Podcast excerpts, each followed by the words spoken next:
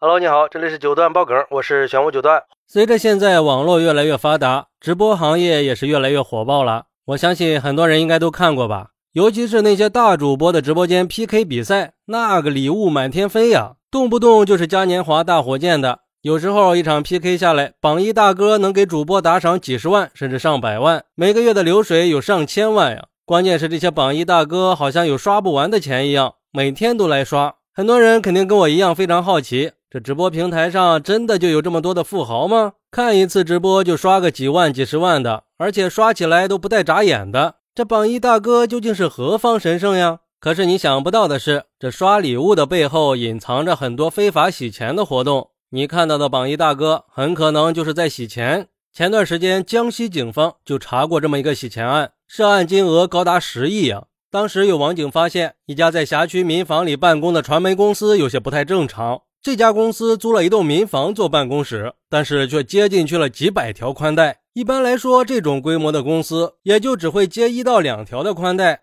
那这家公司为什么就接了几百条呢？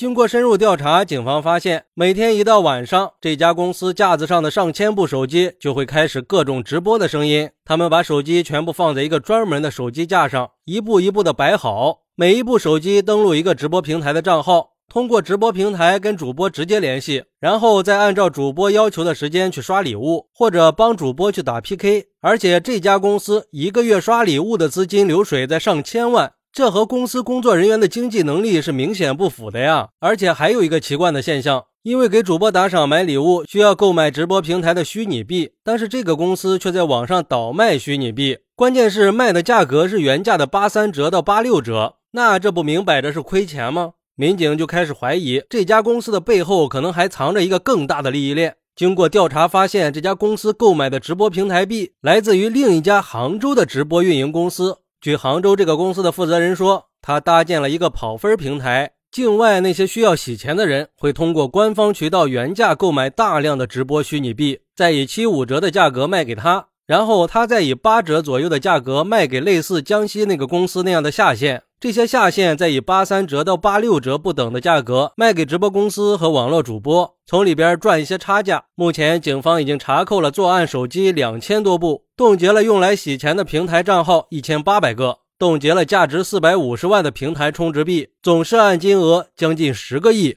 我去，现在这些犯罪的人真是越来越狡猾了啊，套路是真多呀。就像一个网友说的。我下巴都被惊掉了，怪不得那些 PK 的主播，那直播间大哥一刷就是几十万、上百万的。关键是好多人送完礼物之后，他就直接撤了。原来这是在洗钱呀！那以后可要擦亮眼睛了，不能在直播间里盲目跟风去刷礼物了，要不就成了犯罪分子的挡箭牌了。还有网友说，我以前的时候就开始怀疑了，那些直播间的榜一大哥怎么就那么有钱呀？一出手就是几万，难道真是人傻钱多吗？关键是这种土豪式的打赏到底是为了什么呀？只是为了要一掷千金的豪气感觉吗？原来还真有猫腻。也有网友说，原来如此呀，我还以为直播间里那些情怀大哥都是顶级富二代呢，或者是工会里面的老板。原来很多都是在洗钱。建议警方查查各大平台的第一 PK 王和过亿分的 PK 记录。还有所谓的神秘大哥，为了表白女主播，一次性打赏两千万，女主播连理都不带理的那些，那绝对是有猫腻的。